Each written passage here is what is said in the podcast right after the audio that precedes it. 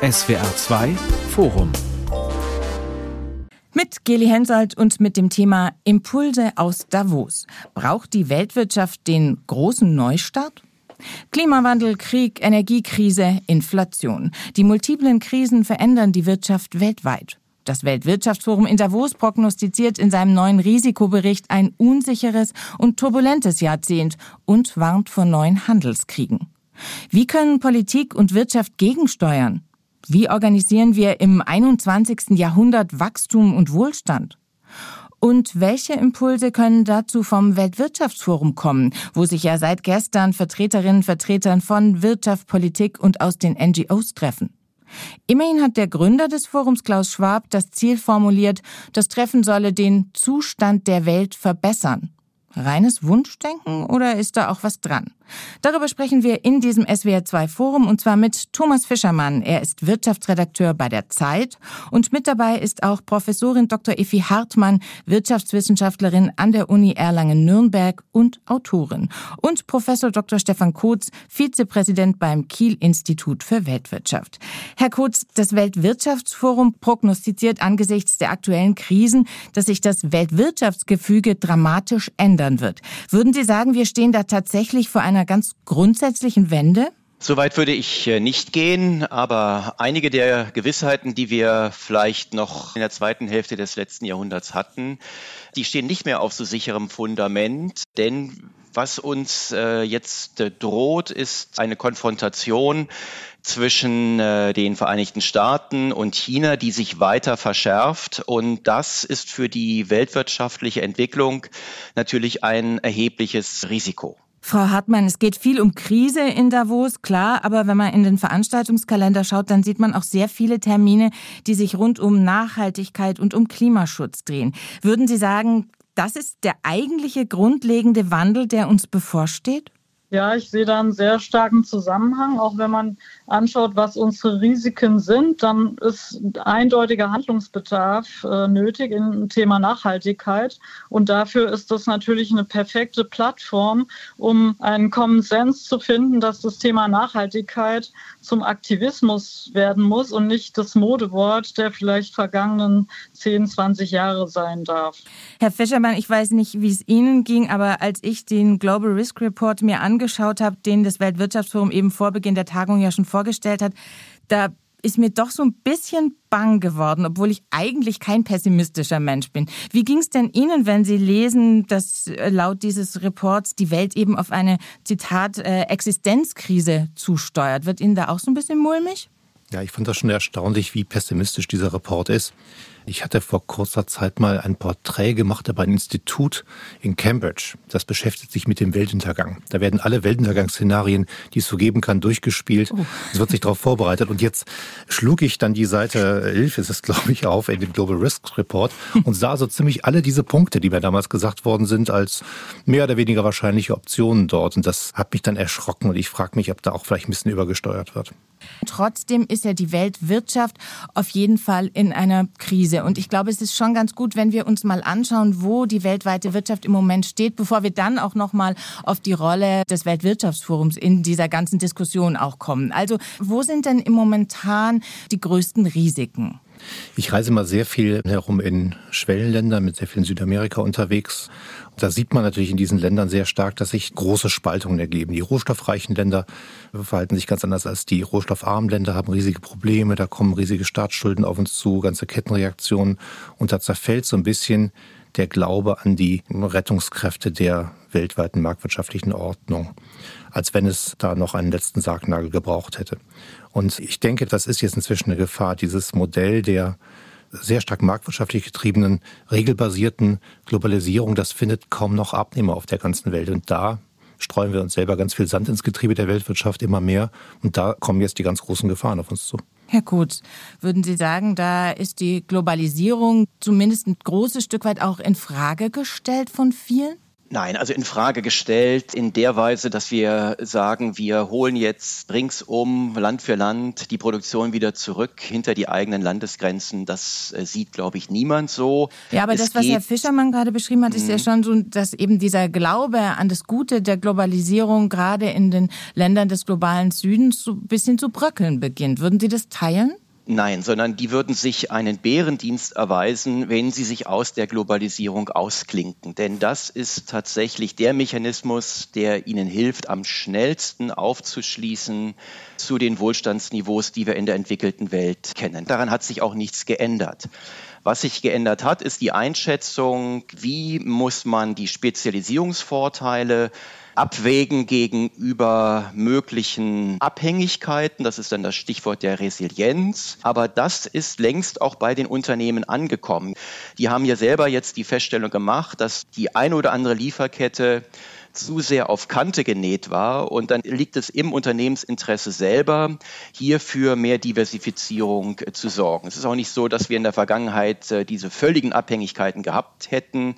Gerade für Länder wie Deutschland gilt das so eigentlich nicht. Wir sind bereits relativ breit aufgestellt, was unser Länderportfolio angeht, auch was unser Produktportfolio angeht, äh, dass wir mit der übrigen Welt handeln. Also hier geht es mehr um Rejustierung als dass man das gesamte Modell der Globalisierung, also der internationalen Verflechtung von Handelsströmen, dass man das in Frage stellt. Frau Hartmann, würden Sie sagen, die Globalisierung ist zumindest auf dem Rückzug ein Stück weit? Nein, ich sehe das ähnlich, wie es gerade formuliert wurde. Es ist vielleicht ein Bremsfaktor, der insbesondere ja durch Corona hochgepoppt ist bei den Unternehmen, dass man genau das Thema Agilität in Frage gestellt hat, überprüft hat und einige der Lieferbeziehungen vielleicht neu aufgesetzt hat. Aber das ist keine Entwicklung in die gegensätzliche Richtung, sondern es ist eine Anpassung der Globalisierungsstrategie. Und es wird ja weiter so sein, dass Firmen Profit machen müssen und dort produzieren müssen, wo es für sie am günstigsten ist. Und da ist am Ende die Frage, was ist günstig? Und da komme ich wieder zurück zum Thema Nachhaltigkeit. Das braucht eine andere Bedeutung, weil wir können nicht sagen, oh Gott, wenn Sie die Langfrist und auch die Kurzfristrisiken anschauen, Klimawandel, Klimakatastrophe, Klima und gleichzeitig sagen wir, okay, wir ballern die LKWs und die Schiffe in der Welt um Land. Das ist natürlich kontraproduktiv. Aber würde nicht gerade das auch für eine Veränderung unseres wirtschaftlichen Handelns sprechen, dass wir eben nicht mehr Schiffe und Lkw um die Welt ballern? Ja, und da kommen wir wieder aufs Zusammenspiel Regierung und Wirtschaft. Die Wirtschaft ist agil und flexibel und da braucht es die Rahmenbedingungen, die auch gefördert werden und die auch in die eine Richtung gehen. Deswegen habe ich da schon große Hoffnung, dass da in Davos die richtigen Impulse gesetzt werden und man sich auch dessen bewusst ist, dass das Thema Nachhaltigkeit im ersten Schritt vielleicht nicht immer das Kostenoptimale ist, aber langfristig dann doch das Optimale ist. Nachhaltigkeit und Globalisierung, Herr Fischermann, passt es wirklich zusammen? Na, ich war 1999 bei dieser großen Seattle-Runde dabei gewesen, mhm. ähm, als äh, Umweltschützer aus der ganzen Welt unter anderem zusammenkamen, auch soziale Bewegungen zusammenkamen, um zu protestieren gegen die Globalisierung. Und da war es ganz klar, die Globalisierung, die marktwirtschaftliche Globalisierung, der Neoliberalismus, das sei schuld am Niedergang der Umwelt und mhm. unseres Klimas auch. Das sieht man heute, glaube ich, anders. Ich glaube, dass die allergrößten Probleme, die wir heute in Klimafragen haben, aber auch in so Biodiversitätsfragen haben, bloß zusammen gelöst werden können. Und das ist eigentlich eher ein Ort für Reglobalisierung, würde ich sagen. Wenn Lula da Silva, der neue brasilianische Präsident, noch bevor er sein Amt angetreten hat, zum Weltklimagipfel reist und sagt, wir brauchen internationale Kooperationen, um den Amazonaswald zu retten. Und wenn auch der Kongo ähnlich klingt und andere Länder auch, dann sehe ich da eher eine Hinwendung zum Internationalen. Dem kann ich nur zustimmen. Es wäre auch die völlig falsche Schlussfolgerung, wenn man den Wohlstand gegen beispielsweise Klimapolitik ausspielen würde. Denn das, was wir ja beobachten, ist, dass sowohl was die lokalen Umweltstandards angeht, aber auch die Bereitschaft angeht, beispielsweise die CO2-Emissionen einzudämmen, dass das umso eher politisch mehrheitsfähig werden kann, je höher der Wohlstand in einem Land bereits ist. Das hat etwas damit zu tun, welche Prioritäten man eben setzt und welche Bedürfnisse noch nicht befriedigt sind. Denken Sie mal zurück in die 50er, 60er Jahre, da war das Ruhrgebiet hierzulande ja auch kein allzu schöner Ort, äh, starke Luftverschmutzung, Gewässer stark belastet und so weiter. Das fanden die Menschen ja damals schon nicht schön, aber sie hatten eben noch enormen Nachholbedarf, was ihre sonstigen Konsumbedürfnisse angeht. Nachdem die gedeckt wurden, also jeder seine Waschmaschine hatte, sein Auto und so weiter, da schieben sich dann auch solche Umweltbedingungen stärker in den Fokus äh, der Dringlichkeit und dann werden die eben auch adressiert. Das heißt, wir müssen global eben darauf hinarbeiten, dass die Länder, die bislang noch ganz unten sind, äh, am unteren Ende der Entwicklungsskala, dass die möglichst schnell aufschließen können, dort zumindest deutliche Fortschritte machen. Das gelingt am besten über die internationale Arbeitsteilung. Dann werden auch gleichzeitig die Chancen größer, dass wir uns bei solchen globalen Fragen wie der CO2-Emissionen zu internationalen Abkommen verständigen können. Mm, und ein Versprechen oder eigentlich das Versprechen der Globalisierung war es ja schon, dass der weltweite Wohlstand wächst. Aber die Frage ist. Das hat ja auch funktioniert. Also wir haben die Armut ja in äh, atemberaubender Geschwindigkeit abbauen können. Die absolute Armut, das ist jetzt erstmal nur ein schwacher Indikator, aber immerhin, mhm. die Weltbevölkerung ist weiter deutlich gewachsen. Aber die absolute Zahl der Menschen, die in Armut leben, die ist eben gesunken. Das ist ja ein sehr großer Erfolg des weltwirtschaftlichen Systems. Und das ist eben dem Umstand äh, geschuldet, dass sich die Weltwirtschaft immer weiter verflochten hat. Frau Hartmann, gerade gibt es eine Oxfam-Studie, die sagt, die Reichen werden immer reicher und die Armen werden immer ärmer. Spricht es nicht eigentlich gegen das, was Herr Kutz gerade gesagt hat, dass die Globalisierung eben langfristig doch dazu beiträgt, dass der Wohlstand zumindest insgesamt wächst? Nein, ich sehe das nicht als Widerspruch, sondern ähm, ich glaube, hier müssen eben genau die richtigen Stellschrauben gedreht werden. Nehmen Sie beim Thema Nachhaltigkeit das Bewusstsein in der Bevölkerung bei uns wie war das vor zehn Jahren? Da hat es kein Mensch interessiert, wo irgendwelche Textilien produziert werden, wie viel Hungerlohn dahinter steht, wie die Arbeitsbedingungen sind. Das war kein Thema. Heute ist es selbst bei den Kindern, wenn ich meine Töchter anschaue, Social Media ist das ein Thema und da müssen wir hinkommen. Aber wissen Sie, wenn ich meine Töchter anschaue, die reden da auch drüber, aber trotzdem kaufen sie ehrlich gesagt nicht besonders nachhaltige Klamotten ein. Also vielleicht haben wir ein Bewusstsein, aber die Frage ist, ob dieses Bewusstsein dazu geführt hat, dass sich tatsächlich was verändert auch. Gut, da sind die Erwachsenen natürlich auch wieder im Boot. Das äh, klar beim Einkaufen der Kleidung für die Kinder können die Kinder am Ende nicht final entscheiden und es ist eine Preisfrage. Aber da sehe ich genau den Schwachpunkt. Wir müssen eben dahin kommen, dass wir auch das Teurere in Kauf nehmen, damit wir nachhaltig fördern. Ja, aber Vorsicht, Sie tun den Menschen, denen Sie helfen wollen, beispielsweise den Textilarbeitern in Bangladesch, keinen Gefallen, wenn Sie sagen, wir kaufen eure Produkte nicht mehr. Das, was ich gerade zu den lokalen Umweltstandards gesagt habe, das gilt so auch für die Arbeitsstandards, für sogenannte soziale Standards. Die entwickeln sich mit der übrigen wirtschaftlichen Leistungsfähigkeit eines Landes. Man muss sich eben die höheren Löhne, die besseren Arbeitsbedingungen und dergleichen, das muss man sich auch leisten können. Das hat etwas mit der Produktivität in einem Land zu tun und damit am Ende mit dem Wachstum, das wir den äh, Ländern bieten.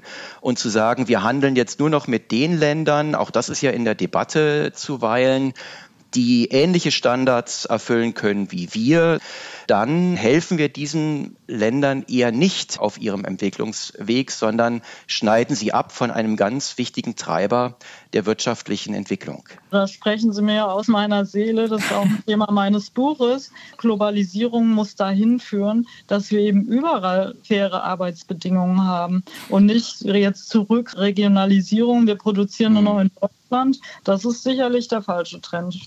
Ihr Buch, auf das Sie gerade auch schon angespielt haben, das heißt, wie viel Sklaven halten Sie über Globalisierung und Moral? Gehen Globalisierung und Moral zusammen, Herr Fischermann?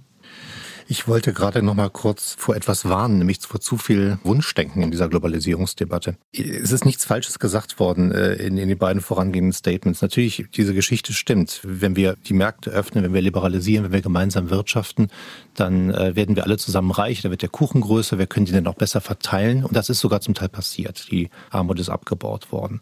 Und doch ist diese Erzählung, dass dadurch ähm, die Welt reicher, friedlicher, freier und so was wird so nicht ganz eingetreten. Das beschreibt uns unsere Welt heute nicht. Zwei Beispiele. Es gibt diese gewaltige Blockbildung im Augenblick zwischen verschiedenen Staatengruppen. Es gibt äh, den Protektionismus auf allen Seiten, der sehr stark ausgerufen wird. Es gibt eine Rückbesinnung auf die Dark Arts der Ökonomie, wie können wir jetzt mit Sanktionen arbeiten, wie können wir mit Embargos arbeiten. Es gibt in den ärmsten Ländern, auf die ich schon kurz zu sprechen kam, im Augenblick ja wirklich keine guten Zustände. Da ist jetzt ganz frei nach den Lehren der Marktwirtschaft relativ viel Geld reingepumpt worden in die mhm. ärmsten Länder der Welt in den vergangenen zehn Jahren ungefähr.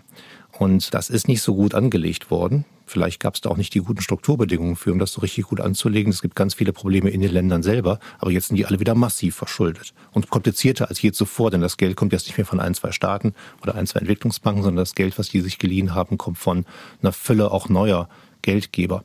Ich glaube, wir müssen da ein bisschen drauf gucken, wenn wir bewerten, hat die Globalisierung bisher uns wirtschaftlichen Nutzen gebracht, ein bisschen mehr differenzieren, weil ich würde ja auch gerne diese positive Geschichte mit erzählen. Aber ganz so positiv ist es nicht. Das heißt, wenn Sie so einen Strich drunter machen, was kommt da bei Ihnen denn unten als Summe raus? So ein einerseits, andererseits? Naja, das kommt ja bei dem Journalisten immer raus, von einerseits, andererseits. ich glaube, die Geschichte ist einfach nicht fertig erzählt, deswegen kann man da keine Schlussstriche machen. Ich glaube, wir haben jetzt Aufgaben. Ich glaube, wir müssen jetzt Prioritäten setzen, die aber einfach nicht dieser einfachen Erzählung folgen können. Ja, und vor allen Dingen dürfen wir auch keine Wunder erwarten. Diese Aufholprozesse der bislang noch sehr wenig entwickelten Länder, das dauert eben und es hat Bedingungen. Es braucht bestimmte marktwirtschaftliche Institutionen, Rechtssicherheit, politische Stabilität. All das sind Voraussetzungen dafür, dass sich überhaupt äh, Marktkräfte entwickeln können. Dafür, dass überhaupt investiert wird. Wenn Sie nicht davon ausgehen können, dass die, die Früchte Ihrer Investitionen auch selber ernten, sondern Sie von einem Bürgerkrieg oder dergleichen anderen Konflikte wieder weggewischt mhm. werden, dann können sich solche Länder natürlich nicht äh, entwickeln. Aber wenn wir einen Strich drunter machen und das große grobe Bild über, sagen wir mal, die vergangenen 50, 60 Jahre zeichnen, dann ist das doch eine sehr erfreuliche Entwicklung, die wir global feststellen können, ob das die Kindersterblichkeit ist, die deutlich zurückgegangen ist, ob das die Schuljahre sind, und zwar jetzt auch wirklich in der Breite der Weltbevölkerung, die zunehmen konnten und vieles andere mehr, die Lebenserwartung, die deutlich gestiegen ist. Könnten auch viele andere Faktoren auf oder Indikatoren nennen, die in eine ähnliche Richtung weisen. Also die Grunderzählung, die ist schon richtig, aber noch einmal keine Wunder erwarten. Und auch das gehört natürlich dazu. Handelsbeziehungen machen kriegerische Konflikte unwahrscheinlicher, weil sie sie teurer machen, aber es ist leider keine Garantie für eine friedliche Welt. Die Tatsache, dass wir aber, wenn wir Handelsbeziehungen haben, weltweit, dann auch erstmal zu Handelssanktionen greifen können, ist ja schon ein gewisser Fortschritt darin, dass wir dann zivile Instrumente einsetzen können, um die Politik in anderen Ländern zu beeinflussen, wenn sie aggressiv auftreten. Hätten wir keine Handelsbeziehungen, hätten wir ja auch dieses Instrument gar nicht zur Verfügung. Das sollte man also immer mitdenken. Auch wenn leider gilt, dass äh, auch Sanktionen mehrheitlich eher nicht das erreichen, was man sich von ihnen erhofft. Hm, jetzt haben Sie gesagt, Aufholprozesse, die können eben eine gewisse Zeit auch dauern. Mhm. Aber aktuell, finde ich, gewinnt man schon auch den Eindruck, dass es an vielen Stellen eben auch Rückschritte gibt. Ja, mir fiel das eben ein bei den militärischen Konflikten. Das stimmt natürlich, was Herr Kurz da sagt. Wir haben durch wirtschaftliche Verpflichtungen oft eine größere Neigung dazu, auch friedlich miteinander umzugehen, wenn wir beide was davon haben. Aber das Gegenteil ist natürlich auch schon aufgezeigt worden. Und vielleicht sehen wir das ab und zu. Wir vergiften gerade ja etwas uns die Globalisierung, weil wir diese Instrumente des Handels eben auch als Waffen einsetzen. Wir zeigen jetzt gerade der Welt, im Fall von Russland und ich habe da nichts gegen. Wir können diese Handelsbeziehungen, die wir mit euch haben, auch einsetzen, um sie euch wieder wegzunehmen. Also es gibt da ein, gibt ja etwas Zuckerbrot und es gibt da auch eine Peitsche. Und ich frage mich halt, ob wir damit was ruinieren. Jetzt sagen Sie, Herr Kurz, langfristig ist die Globalisierung was Gutes, wird dazu führen, dass der Wohlstand weltweit eben zunimmt. Im Moment sieht es aber so aus, als sei die Globalisierung doch so ein Stück weit auf dem Rückzug. Also Olaf Scholz hat beim letzten Weltwirtschaftsforum, das war Mai letztes Jahr, gesagt, das System internationaler Zusammenarbeit steht zur Disposition. Joe Biden will vor allem wieder in den USA produzieren. Die US-Finanzministerin schlägt vor, Handel vor allem mit befreundeten Staaten zu betreiben. Also es gibt schon eine ganze Reihe, wo die Globalisierung Regierung gerade zumindest ein Stück weit auch rückabgewickelt wird, oder? Ja, das sind aber politische Diskussionen. Mhm. Das ist jetzt keine Schwäche der Globalisierung selber, sondern die Frage, erkennen wir eigentlich noch die ganzen Vorteile die wir der Globalisierung verdanken. Auch wir verdanken ja einen Großteil unseres Wohlstands gerade dem Umstand, dass wir uns spezialisieren, dass wir uns dann integrieren in die Weltwirtschaft und Güter, die wir hierzulande nicht so gut herstellen können, von anderen kaufen und dafür die Güter, die wir gut können, der übrigen Welt verkaufen. Ich glaube, dass wir manchmal den Blick etwas verlieren dafür, was wir der Globalisierung zu verdanken haben. Das ist das eine. Und das andere ist, dass auch hier bei diesen ganzen Debatten über Protektionismus, die wir ja vor allen Dingen in den USA und zwar ganz unabhängig davon, wer dort gerade äh, Präsident ist, ähm, erleben. Ja, ja, ich habe Herrn Biden jetzt angesprochen, weil man sich von dem ja was anderes erhofft hatte. Klar, der, ja, vielleicht der ja, aber, aber aus dem Wahlkampf nicht zu erwarten. Also mhm. da ist nicht ein dezidierter Freihändler gegen einen Protektionisten angetreten, mhm. sondern die waren beide ziemlich im Buy American Modus mhm. und haben beide eher eine Abschottungspolitik vertreten und ähm, leider ja, bestätigt sich das jetzt ja auch. Und dabei ist es eben immer sehr, sehr gefährlich, wenn dann auch äh, Industrievertreter dem möglicherweise noch das Wort reden und dafür Subventionen in Anspruch nehmen wollen. Also hier ist die Gefahr sehr groß, dass einzelne Unternehmen unter dem Vorwand der Resilienz oder was auch immer dann sich auch Wettbewerbsvorteile verschaffen, etwa indem man die übrige, ja lästige ausländische Konkurrenz aus Unternehmensperspektive los wird oder ihr zumindest größere ähm, Steine in den Weg legt. Also auch hier muss man immer sehr wachsam sein, dass nicht unter dem Etikett des Allgemeinwohls sich am Ende dann doch Partikularinteressen verbergen, die dann die staatlichen Zwangsinstrumente benutzen, die so dann in die Reichweite privater Akteure kommen. Das müssen wir auf jeden Fall verhindern. Frau Hartmann, was bedeutet das denn speziell für Deutschland und auch damit für uns alle, wenn die Globalisierung doch ein Stück weit stockt oder auch rückabgewickelt wird durch all diese Dinge, die wir jetzt gerade besprochen haben? Also ich muss nochmal klar betonen, dass ich nicht sehe, dass die Globalisierung rückabgewickelt wird. Also ich Aber die Punkte, die Herr Kurz gerade genannt hat, den Protektionismus in den USA zum Beispiel, das ist ja schon eine Entwicklung, die weg vom Trend hin zu weltweiter Kooperation und freiem Handel geht, oder? Aber soweit ist es ja noch nicht. Also das kommt mir so ähnlich vor wie unser Negativdenken der schlimmen Risiken, die im Risk Report zu sehen sind. Ja, also ich glaube, wir müssen da schon auch den Blick auf die Realität haben. Aber wir haben zum Beispiel einen Inflation Reduction Act in den USA, der ganz klar sagt, dass Produkte, die in den USA produziert werden, eben bevorzugt und auch bezuschusst werden quasi. Also es ist ja nicht nur Schwarzmalerei, sondern es gibt auch ein paar Fakten, die dafür sprechen. Also ich glaube, gerade für Deutschland als Exportmeister ist es extrem wichtig, dass wir das Globale weiter im Blick haben. Und mit der Russland-Situation, aber auch mit China, eventuell zweite Krise mit Corona und den äh, Bestrebungen der BRICS-Länder ergeben sich ja auch ganz neue Dynamiken, die wir anschauen müssen und die wir reflektieren. Aber ich möchte ganz stark davor warnen, dass wir in Deutschland äh, uns damit beschäftigen, uns zu deglobalisieren. Das sehe ich als völlig falsche Entwicklung. Die Frage ist, ob wir es in der Hand haben oder ob wir da eben auch ein bisschen getrieben sind von den Entwicklungen in der Weltwirtschaft.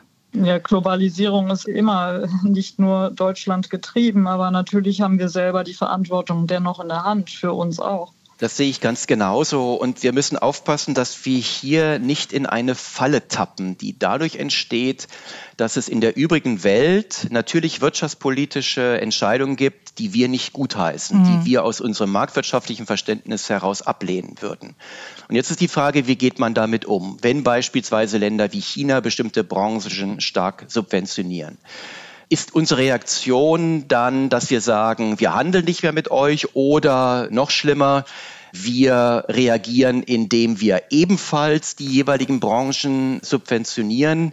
Dann werden wir erleben, dass nicht die Welt in Summe marktwirtschaftlicher wird, sondern wir werden am Ende dann immer chinesischer, weil wir die gesamten Interventionen in der übrigen Welt, die wir eigentlich ablehnen, bei uns replizieren. Mhm. Und auch dieses Inflation Reduction Act, da würde ich jetzt auch die Brisanz etwas abdimmen.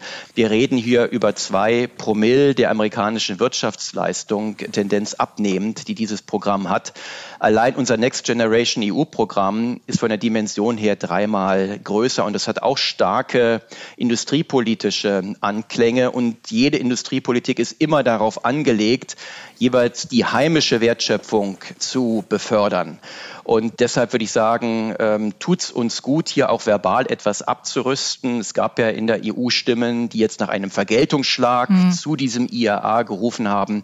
Davor würde ich warnen, wir tun uns keinen Gefallen, wenn wir uns in so einen Subventionswettlauf hineintreiben lassen.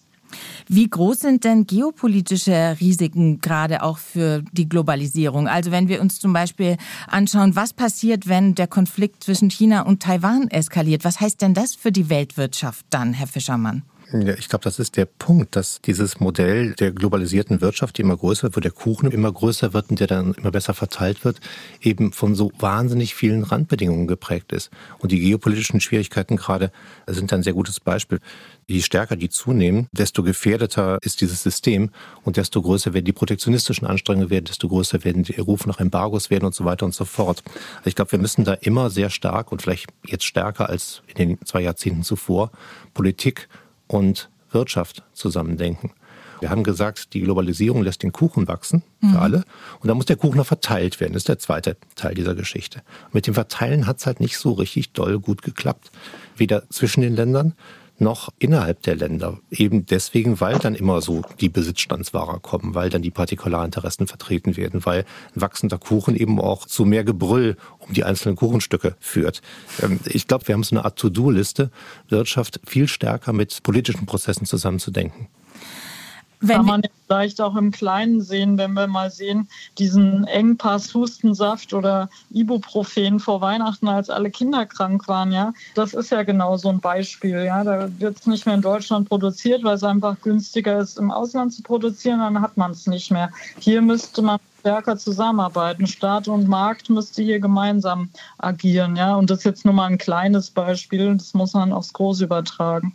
Wir hatten ganz am Anfang unserer Diskussion auch ganz stark das Thema Klima und Nachhaltigkeit. Das sind ja eigentlich Themen oder ein großes Thema, wo Kooperation mehr denn je eigentlich gefordert ist wenn Kooperation jetzt eben wegen der politischen Rahmenbedingungen auch schwieriger wird, was sich zum Beispiel auch im Weltwirtschaftsforum zeigt, wo ja Russland dieses Mal äh, wieder auch nicht dabei ist und auch der chinesische Staatspräsident, der war schon mal da, dieses Jahr ist er jetzt auch nicht dabei. Also wenn Kooperation schwieriger wird, was heißt es denn dann für so große, langfristige Themen? Kommen wir da noch voran oder fallen wir zurück in so ein Klein-Klein und jeder wurstelt so ein bisschen vor sich hin, weil man eben nicht mehr so viel und so gut miteinander reden kann und an gemeinsamen Zielen arbeiten? Ich sag mal vielleicht, weil ich so viele pessimistische Sachen gesagt habe, was optimistisches an dieser Stelle. Ja. Das stimmt, also die düsteren Szenarien stimmen da sicherlich auch alle, die kann man sicherlich auch alle aufmalen. Nur äh, was wir im Augenblick sehen, dass bei uns zum Beispiel in Europa erkannt wird, dass grüne Energie vielleicht auf Dauer nicht nur die ökologisch bessere, sondern auch die kostengünstigere Lösung sein kann.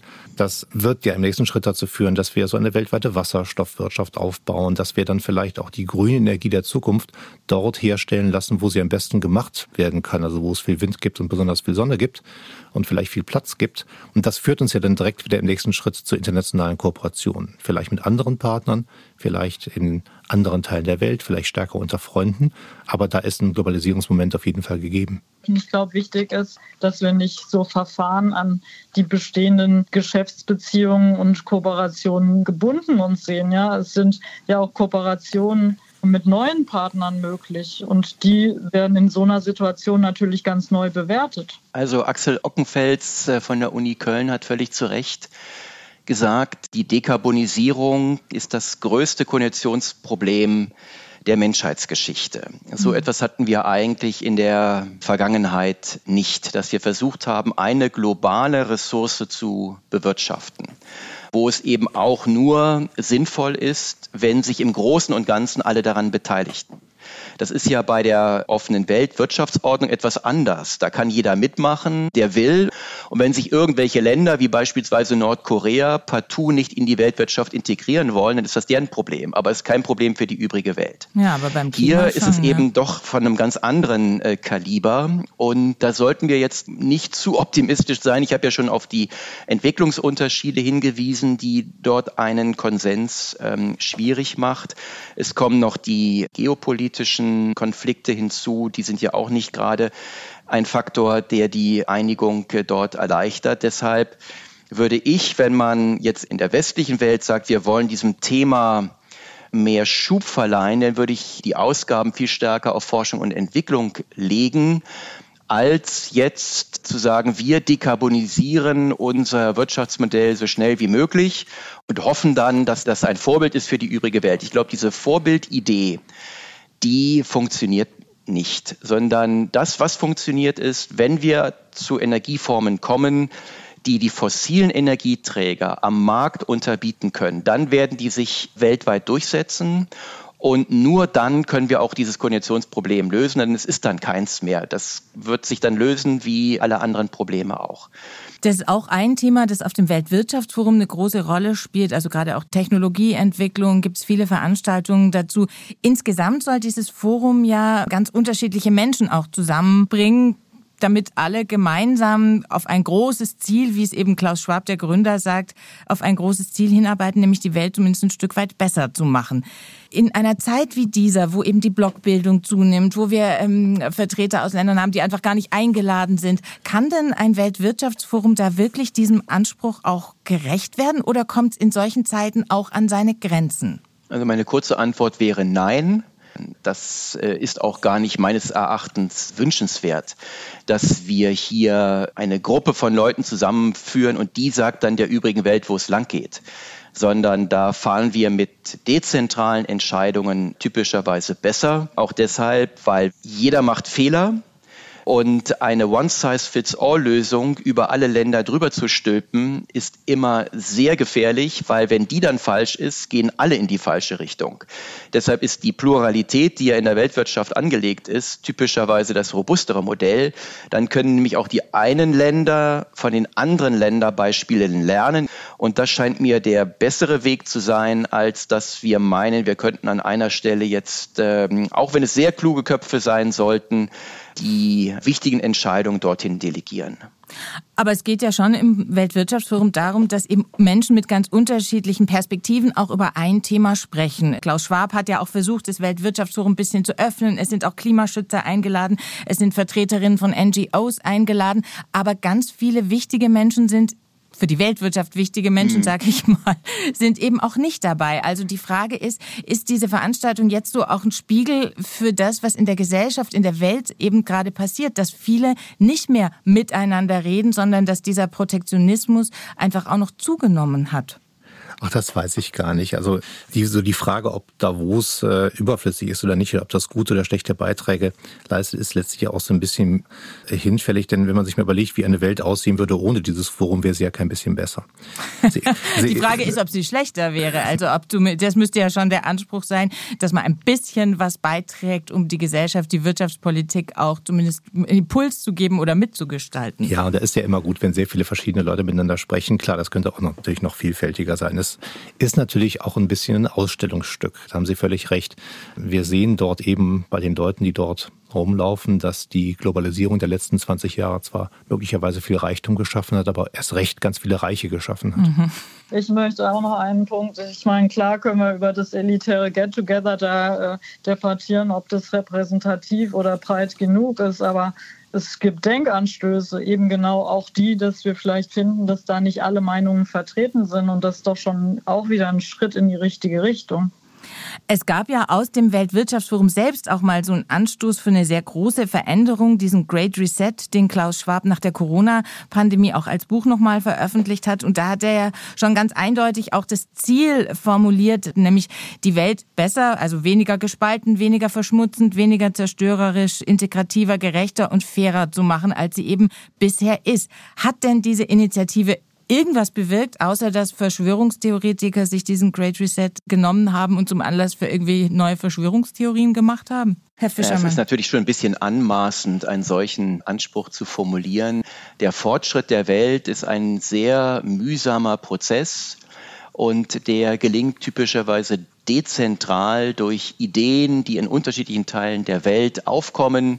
Das ist äh, eben nicht so, dass wir nur ein Expertengremium an einer Stelle zusammenbringen müssen und die erzählen uns dann, wie alles besser werden kann. So hat sich die Weltwirtschaft in den vergangenen Jahrhunderten nicht äh, entwickelt und so wird sie nach meiner Einschätzung äh, auch in der Zukunft nicht funktionieren. Ich denke, es wird wichtiger werden, was da diskutiert wird, weil in so vielen Ländern der Welt jetzt die Politik sich wieder Dinge rausnimmt, die sie sich in der ganz marktwirtschaftlichen Zeit nicht rausgenommen hat. Also das, das, das Primat der Politik wird wichtiger, ne? beim Protektionismus zum mhm. Beispiel, bei der strategischen Förderung, bei der Industriepolitik, auch bei der Klimapolitik, die in einem Aspekt ja auch eine äh, Industriepolitik ist. Und je wichtiger dann das Einflussnehmen der Politik wird fürs Ermöglichen und fürs Verbieten, desto wichtiger wird natürlich, was diese ganzen Leute da jetzt in Davos auf dem Berg diskutieren. Also ich hoffe, sie machen das da gründlich. Wir werden sehen, wir werden sehen. Es gibt in Davos auch Veranstaltungen, die sich mit dem Kapitalismus und den Ausprägungen des Kapitalismus befassen. Und da wird es auch darum gehen, ob dieses System an sich überholt werden muss. Ist es nicht ein bisschen merkwürdig, dass Wirtschaftsvertreter jetzt sowas diskutieren? Kommt einem doch ein bisschen komisch erstmal vor. Ja, das äh, wirkt ein bisschen wie aus der Zeit gefallen. Also es reagiert wahrscheinlich auf einzelne Parolen, die man auch bei den ein oder anderen Klimademonstrationen ja sieht, mhm. unter dem Stichwort Burn Capitalism, not Coal. Also die Vorstellung, man müsse die privatwirtschaftliche Ordnung überwinden, damit man überhaupt die Emissionsziele erreichen kann. Das wird so niemals funktionieren, sondern Wohlstand und Dekarbonisierung können nur Hand in Hand gehen. Kapitalismus abzuschaffen, das bedeutet ja konkret, das Privateigentum an den Produktionsmitteln abzuschaffen.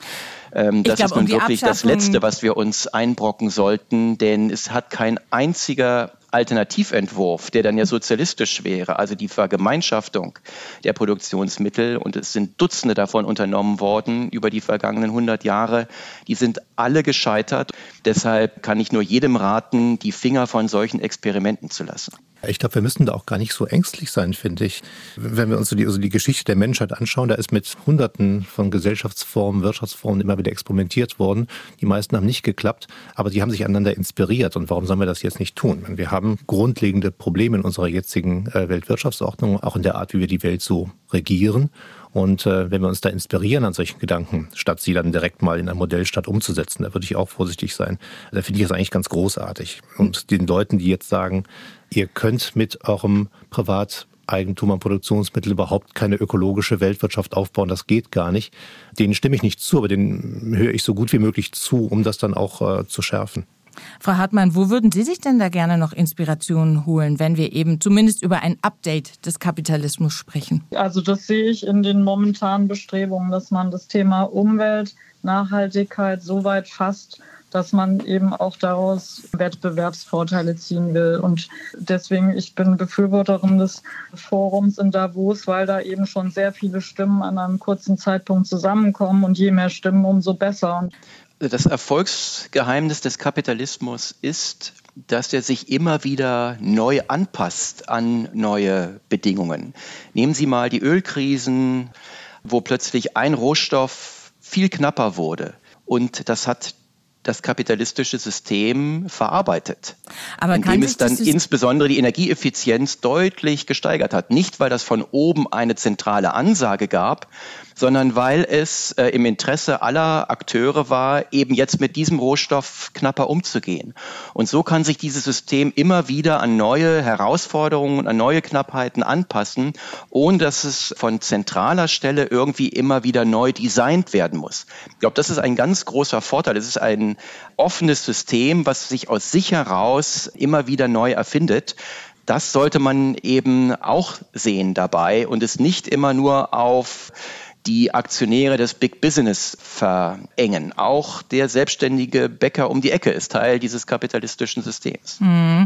Aber funktioniert. Agilität sehe ich da auch. Und das ist ja insbesondere mit Corona auch sehr viel mehr ins Zentrum der Unternehmen gerückt. Ja, ähm, das ist genau diese Flexibilität auf verändernde Rahmenbedingungen einzugehen. Wenn wir mal zusammenzählen, wie viele Schocks wir zurzeit erlebt haben mit Corona, mit den disruptiven Lieferkettenbedingungen, dann Ukraine, Energiekrise, Inflation. Das ist genau das, woran wir arbeiten müssen. Wir müssen so agil sein, dass wir mit diesen Schocks und vielleicht noch weiterkommenden Schocks eben umgehen müssen. Ja, wir reden jetzt auch total viel von Schocks und Knappheit.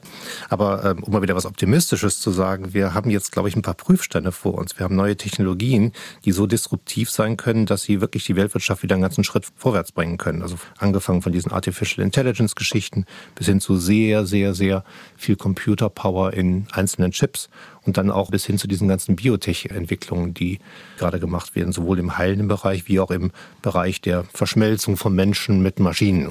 Ich glaube, äh, da wird sich zugleich eine große Wachstumschance auftun, als auch eine Herausforderung stellen für die Verteilung dieser Gewinne dann wieder. Ich glaube, da können wir jetzt darauf hinarbeiten was, was aufbauen.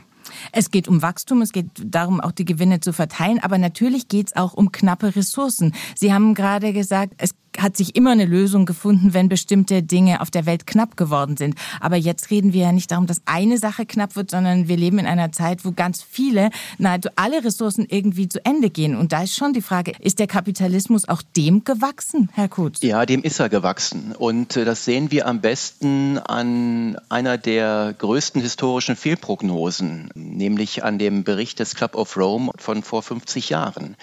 Dort hat man den Fehler gemacht, man hat einfach die Trends fortgeschrieben, im wahrsten Sinne des Wortes die Rechnung ohne die Marktpreise gemacht. Denn in dem Moment, wo sich bestimmte Ressourcen verknappen, steigt ja ihr Preis und deshalb werden automatisch und zwar dezentral Signale gesendet, mit diesen Ressourcen zum einen sparsamer umzugehen und zugleich nach Ersatzstoffen zu suchen oder eben auch nach neuen Vorkommen dieser Rohstoffe zu suchen. Und äh, diese Story, uns gehen die Ressourcen aus, die haben wir schon so oft gehört und die macht immer wieder diesen selben Fehler, nämlich den Innovationsfaktor dabei unberücksichtigt zu lassen und eben gerade auch die Findigkeit der Milliarden Akteure, die ja in der Weltwirtschaft direkt und indirekt miteinander in Kontakt treten, da an neuen Lösungen zu arbeiten. Das sollten wir nicht unterschätzen und deshalb sehe ich dem sehr gelassen entgegen, wenn Leute sagen, äh, uns würden hier die Ressourcen ausgehen. Ja, aber im Augenblick geht der Planet aus. Also im Augenblick ja. wird es hier sehr ungemütlich. Nee, der Planet geht uns nicht aus. Also ich habe ja auf das CO2, die Emissions, das ist wirklich ein eigenständiges Problem, weil wir hier diese globale Koordinationsleistung brauchen. Damit werden wir wahrscheinlich auch eine Neuverlagerung sehen, nicht nur Vermeidungstechnologien, sondern auch stärker in Anpassungstechnologien zu gehen. Das wird wahrscheinlich ein wichtiger Weg in der Zukunft sein. Aber was die sonstigen Ressourcen angeht, können wir sehr zuversichtlich sein, dass unser marktwirtschaftliches System genau darauf zugeschnitten ist, immer dort, wo sich Engpässe ergeben, mit diesen Engpässen so intelligent wie möglich umzugehen. Nee, das glaube ich auch. Nur ich glaube, dass bei äh, der Klimafragen, bei CO2-Ausstoß, diese ökonomische Logik so ja nicht funktioniert. Sie ist ja dann genau andersrum gekoppelt. Der eigene hat dann Interesse daran, sich erstmal selber und seine eigene Haut zu retten, mhm. für sich selber zu wirtschaften und die Externalitäten, die dabei entstehen, natürlich als solche zu betrachten, nämlich außerhalb Genau, aber da ist die Externalität das Problem, nicht die Knappheit als solche. Ne? Ja, aber die böse Externalität ist ja ein Fakt. Die ist ja, mit dem müssen wir ja umgehen. Ist nicht deshalb auch gerade so eine Kooperation, so eine gemeinsame Anstrengung, die eben den Einzelnen dann auch bindet und verpflichtet, umso wichtiger? Also ein Ziel, wo sich eben keiner mehr rausducken kann, dass man eben sagt, ihr benutzt jetzt Grün und Beton, haben wir uns so überlegt, ist jetzt politisch auch festgeschrieben und dann. Nee, das äh, würde ich total abraten, in so einen kleinteiligen Interventionismus abzugleiten, sondern was wir brauchen, ist, dass diese knappe Ressource einen globalen Preis bekommt. Also möglichst überall dort, wo CO2 emittiert wird, muss das in die individuellen Rechenwerke der Unternehmen und der Verbraucher einfließen. Dann können wir dieses Problem lösen. Aber wegen dieses großen Koordinationsproblems sich überhaupt darauf zu verständigen, dass wir diese Ressource bepreisen, das ist das Hauptproblem. Aber dann geht es doch um Kooperation. Ja, genau. Da geht es mhm. um Kooperation. Und zwar hier wirklich erstmals auf einer globalen Ebene. Und das ist alles andere als trivial. Naja, und es geht, glaube ich, auch vor allem um, um Staaten dabei. Wir haben jetzt wieder sehr stark gesagt, dass die Marktwirtschaft das irgendwie löst, der Kapitalismus. Aber das ist ja jetzt hier was anderes. Da denken wir jetzt sehr stark mhm. den Staat mit. Der muss hier diese Rahmenbedingungen dann setzen und auch erzwingen, notwendigerweise. Genau. Genau. Und das macht es ja so schwierig. Also, ich sag mal, die Kupfervorkommen, die sind, wie sie sind. Da müssen sie Eigentum an den Kupferminen staatlich garantieren und dann können die Marktakteure schauen, wie sie am besten mit dem Kupfer umgehen. Aber hier müssen wir überhaupt erstmal ein Eigentumsrecht an den Emissionen definieren, so wie der Staat ja auch alle anderen Eigentumsrechte definiert, schützt und dann eben auch durchsetzt. Ähm, und das ist eben gerade so schwierig. Das ist aber kein Problem der Globalisierung. Das Problem hätten wir auch, wenn alle Länder nur für sich wirtschaften, also alle wieder autark würden, dann aber in ihrer Autarkie fleißig CO2 emittieren. Das war das SWR2 Forum zum Thema Impulse aus Davos. Braucht die Weltwirtschaft den großen Neustart?